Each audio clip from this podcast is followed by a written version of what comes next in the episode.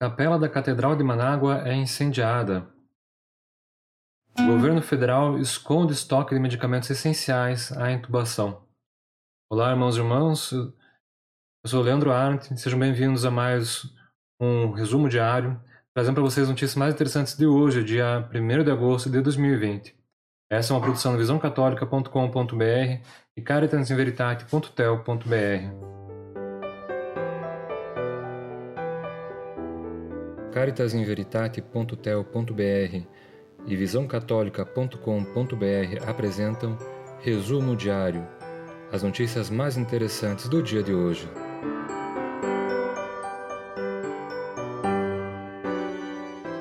Vamos às notícias. Primeira notícia: a capela da Catedral de Manágua foi incendiada. A capela dedicada ao sangue de Cristo na Catedral da capital nicaragüense, Manágua, foi incendiada ontem é, no que a Arquidiocese classificou como, uma, como um ato terrorista. Segundo a Arquidiocese, a movimentação da, da pessoa que realizou esse ato é, e o próprio poder de destruição dele indicam que se trata de um ato planejado para causar esses danos. E isso vem na esteira de muitos atos de violência contra a Igreja Católica na Nicarágua, uma igreja que sempre esteve ao lado do povo, como o santo Oscar Romero, nos anos 80, que morreu justamente enquanto celebrava a Eucaristia, é, morto por é, militares aliados a, a, aos, ao ditador da época. É, foi inclusive canonizado recentemente pelo Papa Francisco. E mais recentemente, no último mês, na última, nas últimas duas semanas, no dia 29 Aliás, no, dia. Dez dias antes disso, portanto, dia 21 de julho, um homem já havia destruído com uma caminhonete três portões da Catedral de Manágua.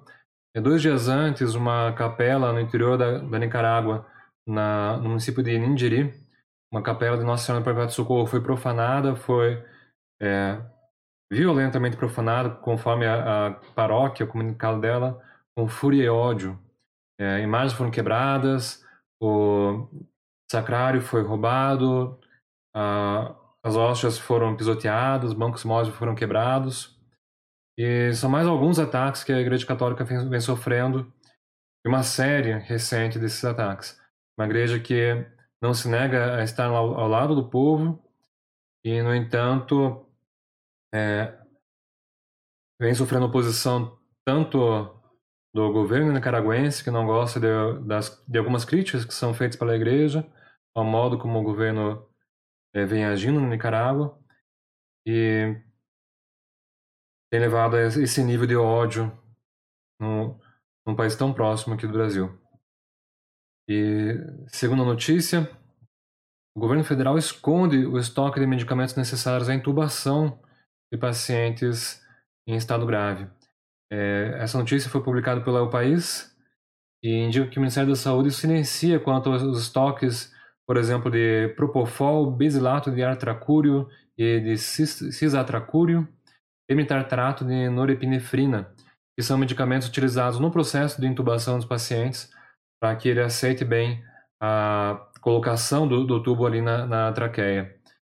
É, esse estoque vinha sendo divulgado pelo Conselho Nacional de Secretários de Saúde, no entanto, é, devido à centralização da compra desses insumos pelo Ministério da Saúde, é, todos os estados e o Distrito Federal aderiram a, a um pregão do Ministério para é, compra desses insumos, desses medicamentos.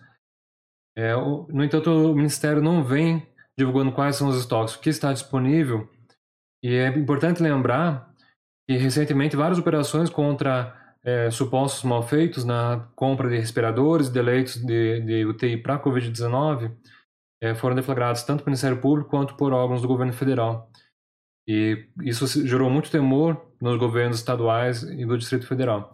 Não que não tenha havido talvez algum desvio, mas a possibilidade de haver um exagero é muito grande, é porque é muito esperado que a iniciativa privada, ao vender para o governo nessa situação, e é, é a tal da lei da oferta e procura, que os liberais tanto gostam de, de falar, é, haja um aumento do preço. Isso pode ser considerado um sobrepreço, portanto, uma, uma fraude na licitação. E há esse temor e por, por isso os, os, as secretarias de saúde aderiram ao pregão do Ministério da Saúde. E, no entanto, é, falta transparência na realização disso. É, o, Conselho Nacional de Secretários de Saúde, inclusive, alertou o Ministério sobre possíveis atrasos na, na, na, licitação, porque é um processo que pode sofrer contestações por perdedores, por empresas que estejam interessadas na venda. E a sugestão por parte do CONAS, do presidente do CONAS especialmente, de que se estude a compra por meio da Organização Pan-Americana de Saúde, aquela mesma pela qual foram contratados os médicos cubanos, é, como uma alternativa no caso de atraso no fornecimento. É, alguns, dos, alguns estados brasileiros estão com o estoque extremamente baixo, é, segundo a reportagem do país, apenas dias até acabar os insumos. Então, é uma situação muito grave e não há transparência do governo federal na, na divulgação dessas informações. As notícias de hoje foram essas, irmãos e irmãs. Eu convido vocês a se inscreverem no nosso canal no YouTube, estou transmitindo ao vivo.